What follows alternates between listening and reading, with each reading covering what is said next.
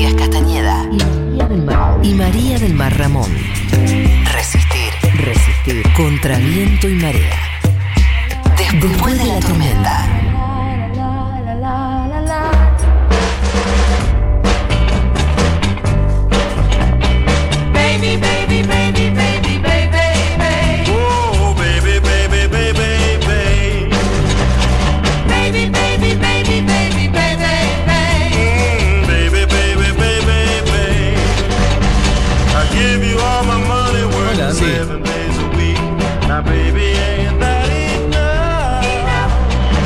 Acercándose a saludarle al amigo Andy Chango. Hoy a las 8 de la noche, como todos los miércoles, Clínica Chango. Quizás tenemos la suerte y lo tenemos en el pase de intrusos en el rock para que nos cuente unas expectativas, algunas cositas que tengan que ver con la vida de Papo Espineta. Algo que haya vivido, si no, que comente como cualquier hijo vecino lo que opina. Esto es suplemento cultural, recomendaciones de todo tipo y color. Arrancamos con vos, Mati Rosu.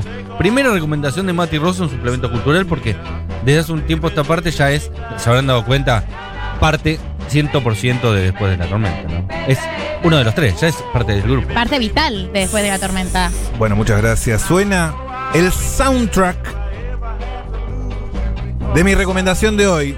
El suplemento cultural es un original de Netflix que me animo a decir, por supuesto, sacando estupidez compleja de Malena Pichot, de lo mejor que se puede encontrar de comedia en Netflix hoy en día. Quiero recomendárselos enfáticamente a ustedes dos. Me encantaría estar discutiendo sobre esto. Ni siquiera en el suplemento de la semana que viene, sino mañana mismo. No soy de Elena Ackerman, no discuto sobre comedia. No, no, no. Charlando de qué te pareció este chiste, Ah. te gustó, qué sé yo, me reí acá, me reí allá. Lo que se charla cuando uno recomienda algo y el otro lo consume. Me encantaría que todo el mundo vea esto. Realmente creo que van a ser felices. Creo que es la Biblia del humor absurdo. ¿Les gusta el humor absurdo? Me Me gusta. encanta el humor absurdo. Ay, Top me encanta, Secret es me ma- encanta. más grande que hay. ¿Qué más? ¿Qué más consumen de humor absurdo? Consumen, por ejemplo. Déjame pensar. Pasa que es tan absurdo que no se me ocurre con qué compararlo acá. Sería como una especie de cha-cha-cha, tal vez, en una de esas, pero este es otro concepto. Una vez recomendó uno Garabal que me gustó mucho, que después nunca más lo volví a encontrar, que son como situaciones muy raras que pasan eh, como cortos. En, un, una- un avión donde hay un bebé que empieza a llorar y lo pierden de vista. Estás hablando de mi recomendación de hoy, I Think You Should Live. ¿Estamos hablando de eso? Estamos hablando de eso. ¿La vi? ¿La viste? ¡Ah, increíble! ¿En serio? Gachi Pachi. Se encontraron. Muy bien. No me acuerdo mucho, pero la vi hace mucho, pero sí la vi. Capítulos de 20 minutos Eso. con 4, Que van 5 pasando de un lugar al sketches. otro raro. Van pasando de un lugar al otro. Es la comedia de Tim Robinson, un reconocido comediante. ¡La vi! ¿La viste? Es excelente. Se pone de manifiesto uno de los mandatos de la comedia y el drama, que es un juego de estatus. Cuando uno está dominando la escena y el otro está eh, sometido. Y una situación que se tensiona desde lo cómico y lo gracioso no es tanto el remate, sino la situación en sí. Más se ten- incómoda también. Se tensiona, se incomoda y eso se lleva a límites insospechados hasta alcanzar el clímax Mati, ¿de qué año es? es del 2000, no me acuerdo si 19 o 20, pero la recomendación viene a cuento porque salió la semana pasada la segunda temporada. Ah, ¿de verdad? Mira. Muy, pero muy recomendable para vos que viste la primera y te encantó, para que vayas a ver la segunda temporada. I Think You Should Live, creo que la traducción si lo buscas en ¿Qué Netflix pasó es, con ese bebé? creo que te deberías ir. No te lo quiero spoilear, No, no a mí porque ya lo vi, pero no me acuerdo. pero es ¿Cuál era la uno de los poquitos sketches que es, se suben una pareja heterosis a un avión Ajá. y es como un, cor- un corto de humor cómico, eh, Sí. de terror, perdón, cómico, que aparece un señor todo eh, feo y medio como eh, sombrío, sentado al lado, tercer, eh, al lado de la pareja, le dice, ¿vienen siempre acá? Eh, ¿A dónde están viajando? Le saca charla y le recuerda a él, el varón de la pareja, que en un, en un vuelo en 1975, él cuando era un bebé lloró todo el vuelo y ahora él se va a vengar. Y no quiero spoilear nada. más. Es, ex- excelente eh, cómo arranca. Es Se deja enganchado. excelente y se tensiona hasta que te sacás los ojos con las uñas. Se tensiona hasta ahí. De hecho, no puedes terminar de ver el capítulo. Por eso no puedes seguir viendo la serie. Podés verlo con el ojo que te queda mientras te sacas el primero y una vez que termina el capítulo te sacas el otro. Espectacular, la voy a ver entonces. Y así Y son 20 minutos cada capítulo, son 6, ¿no? Lo ves rapidísimo. Exactamente. Ay, me encanta, y así podemos hablar. Me encanta cuando hablamos de cosas manijas, manijas, de series manijas. Eh, y todos, todos la vimos. Me parece fantástica. I think you should live. Netflix, Netflix, soy, me gusta mucho Netflix. A mí también me gusta mucho Netflix, Cristina. Bueno, yo también tengo mi recomendación de, de serie eh, de este momento. Una serie que vi en mi, en mi trance post vacuna AstraZeneca, que estaba como sintiéndome muy mal y pude ver muchas cosas al hilo, eh, no me pasaba así un montón y me gustó un montón, me pareció bastante interesante. Se llama Mrs. Fletcher, también es una comedia, es una comedia del 2019 de HBO, es una miniserie eh, y también es una novela, está basada en una novela homónima, yo no sabía eso. Y la serie, capítulos cortitos, me parece que es muy ideal este momento de la historia para ver capítulos de media hora. Yo no sé si estoy Vamos con para fumarme. esa. Sí, Vamos con eso. 20 incluso también. Sí, sí, totalmente. Más no. No tengo mucha más atención. Sí. Pero me pareció interesante la premisa porque es una mujer, madre soltera, em, que su hijo está grande y se va para la universidad y ella se queda sola en su casa y es como muy tímida, em, muy tímida y como muy, muy sumisa de, de- de- de- su hijo y, y como no, no define muy bien qué quiere. Y empieza un descubrimiento que me pareció bastante interesante y divertido de, de su sexualidad a través de, de empezar a ver porno. Mira. Eh, algo que nunca había hecho. Eh, de- ella ahí en la serie tiene como 45 años. ¿Cómo es el nombre de la serie? Mrs. Fletcher. Eh, Ujú. Y me parece que el universo de ella es copado y el universo del hijo es bastante copado. El hijo es un machirulín de secundaria, uno de esos tarados popular en la secundaria. eh, un taradito, además muy misógino y muy, muy tonto. Y en la facultad, en esta facultad yankee, muy del, del 2018, 19, donde las cosas no son como eran en el 2003 Claro. Se lo comen un poco crudo, como ubic- ubicate un poco. Y me gustó mucho el vínculo de ambos con la sexualidad y como lo que la serie expone. Y además es divertido, los capítulos son cortitos. Es de Netflix.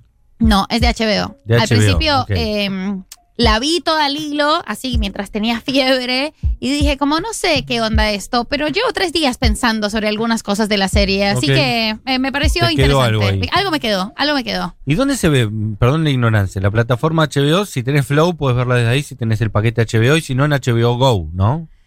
En HBO Max, Max, pero ahora si se no, llama Max. Sí, Sí. si no en Streamio.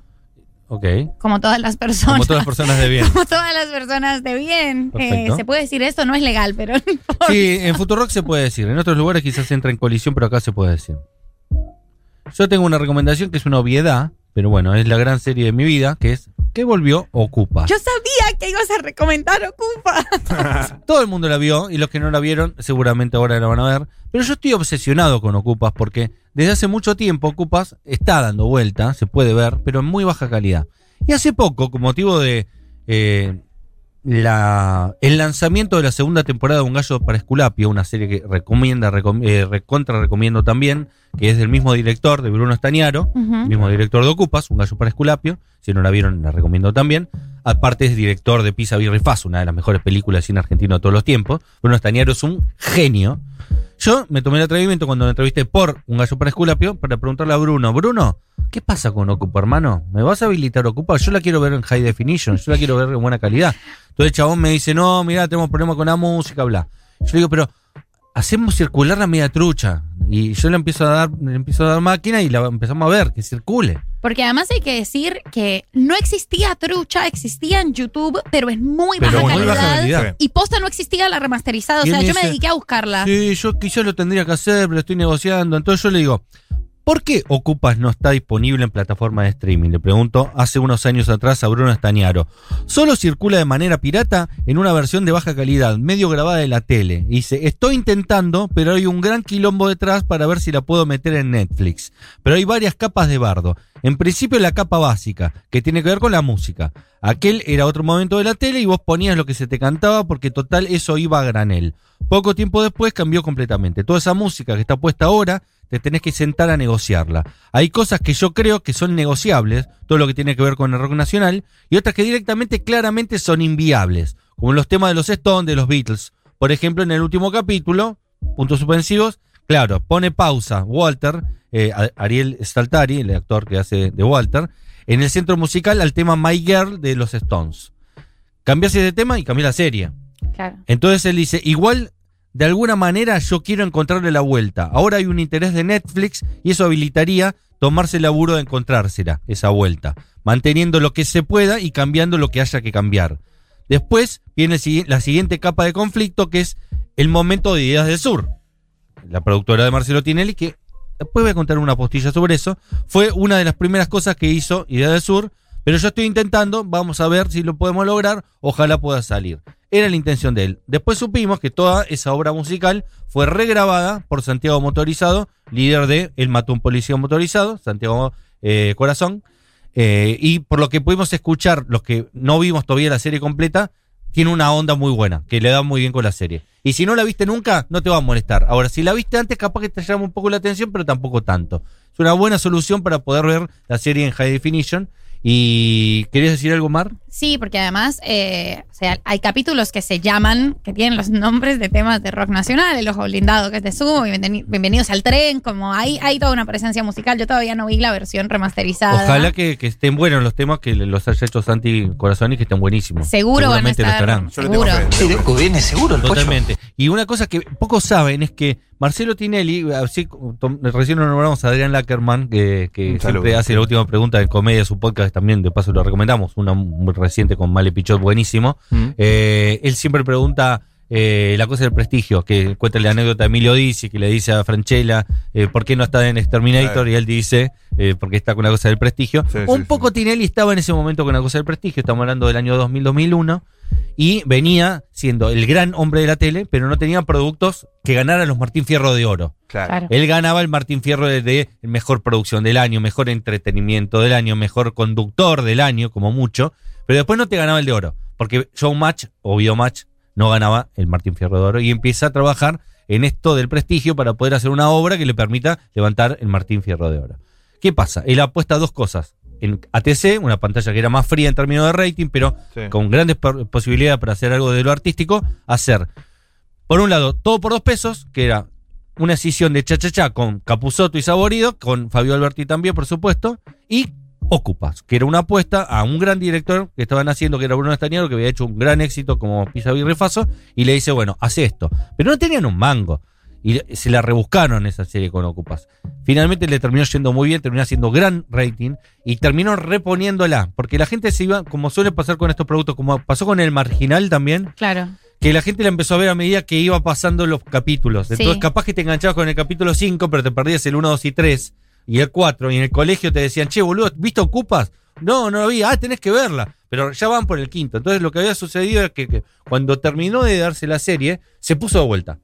Como se puso de vuelta para que todo el mundo la pueda ver de cero. Y eso fue buenísimo para los que no pudimos verla de entrada para poder engancharnos y verla completa. Después de eso, no la pudimos ver nunca más. Porque como Idea del Sur estaba en un problema gravísimo, esos máster no los tenía nadie. Bruno Estañaro no era dueño tampoco de eso para poder hacerlo por la música que contó en esta entrevista que hice. Así que esas grabaciones malísimas que hicieron en VHS algún fanático era lo único que teníamos como una balsa para poder seguir, seguir viendo las aventuras de estos cuatro muchachos que generacionalmente marcaron a muchísimos pibes crecidos en la década del 90. Sí, yo la, yo la vi, me acuerdo, 2012, 2013, como por, por obligación de una amiga mía, como tenés que ver esto para entender Argentina. Y no entendí nada tampoco. O sea, primero porque la calidad es literalmente invisible y también yo estaba muy recién llegada, como no entendía bien el 2001, por qué están estos chicos en esta casa, de quién es, qué pasó, por qué sacan a esta gente con estas gallinas. Eh, pero datos de Ocupas que son muy interesantes es la serie la grabaron mientras la, la emitían y hay una cosa que me pareció tremendamente delirante y es que la emisión del último capítulo, mejor dicho, el último capítulo se editó mientras se emitió. Eh, el nivel de pegado con Sí, los sí, sí. palitos que se Argentina, país generoso. Al deadline, al filo. al filo haciéndolo. Además, bueno, eso se empezó a volver muy exitoso y una serie de culto, pero editaron, terminaron de editar en los cortes. Eh, fantástico, eso, Hermoso. fantástico. Eh, un genio Bruno Estañaro, consuman todo lo que él hace porque es un, un tipo maravilloso. Un gallo para Esculapio también es buenísima, así que si no la vieron, las recomiendo. Eh, y Ocupas es la gran obra, así que tienen la posibilidad de verlo en High Definition Eh, le, hablo, le hablo como un viejo. Ustedes que pueden, véanla, chicos. Por favor, disfrútenla, chicos. Eh, por supuesto que esto vino en una nota anfibia, como no Obvio. podía ser de otra manera. En este caso de la Inca, yo la leí, está muy buena la nota de la Inca, que es columnista de esta radio. Totalmente. Eh, y la recomiendo sobre Ocupas y el Martín Fierro. Me pareció un análisis interesante, no se me había ocurrido. Muy bien. Totalmente. Era la cosa del prestigio de Tinelli. Tinelli quería su Martín Fierro de oro. Eh, ¿Lo ganó? ¿Ocupas? No ¿Martín idea. Fierro de oro? Creo que no. Creo que no, por eso estoy dudando. Pero lo chequeamos y después lo decimos. Pero sí fue lo más cerca que estuvo en ese momento de poder lograrlo porque esa eh, serie fue muy importante. Creo que lo termina ganando con Tumberos. Eh, porque después Ideas del Sur hace Tumberos, que la hace en América. Que el programador en ese momento era Jorge Rial, el programador de América, lo que hoy sería Liliana Parodi, eh, Parodi, y pone Tumberos, y Tumberos sí creo que termina ganando el, el Martín Fierro. Ellos se ponen ahí súper oscuros, ¿no? Está Tumberos, Que, pero Tumberos no es de Bruno Estañaro. No, pero se pone como de moda esa onda, Sí. representar la marginalidad de la sociedad. ¿Y cómo se llama la que creo que es de un psiquiátrico, el otro lado del sol? ¿Cómo es? El Sol Negro. El so- sol negro. Pero esa Sol Negro ya en medio que ya no pegó tanto, creo que la terminó levantando, no tuvo rating. Pero Tumberos llegó a tener 20 puntos de rating. Sí. En América, Sí, una, sí, una- una ficción, no tenía sentido. Es de Tinelli, pero no es del director, eh, no es Bruno Estañaro. Creo que es Israel Adrián Caetano. No creo, es Claro. Israel Adrián Caetano y gana el Martín Fierro. Así que no lo termina ganando Ocupas con no. Ocupas, pero lo termina ganando con Tumberos. No, claro. Yo vi Tumberos, también está, una- también está una en información YouTube. estúpida en la cabeza que puedo volar horas de pelotudes. sí, sí. También está en YouTube, me pareció como las vi seguidas, las dos de muy mala calidad, pero Tumberos me pareció que ya era como de, Ah, de un nivel, era bizarro, era muy perturbadora, Un era como una caballo. cosa, una oscuridad tremenda, porque Ocupas tenía mucho humor en medio de todo, o sea, el, el tono de Ocupas es algo muy magistral de lograr, y Tumberos Total. ya era como full, eh, full turbio, muy difícil. Tumberos tiene el gran acierto de llevar a la tele y dejar un producto de calidad uno de los mejores actores de la historia de la República Argentina que no tenía una obra, ¿Quién? ¿no? Un Urdapilleta. ¿Alejandro Urdapilleta? Claro. Yo le digo Urdapilleta. ¿Cómo, cómo es? Alejandro Urdapilleta. Urdapilleta. Bien. Que- Ah, salió de ahí, no sabía. No, no salió de ahí, es un actor de Lander que nunca hizo televisión Y fue lo primero que hizo. y le dijeron, che, tenés que hacer esto y leyó el guion, le gustó y por primera vez él hizo algo que está Ujú. visible, que se pueda ver, de calidad, que está ahí. Y eso lo logró eh, Tinelli con esta obra, Tumberos, dirigida por Caetano. Repasamos entonces, último, recomendaciones. Sí. Ocupas I Think You Should Live de Tim Robinson en Netflix. Y Mrs. Fletcher. Eh, bueno, Ahí está, lo anoten. mío fácil.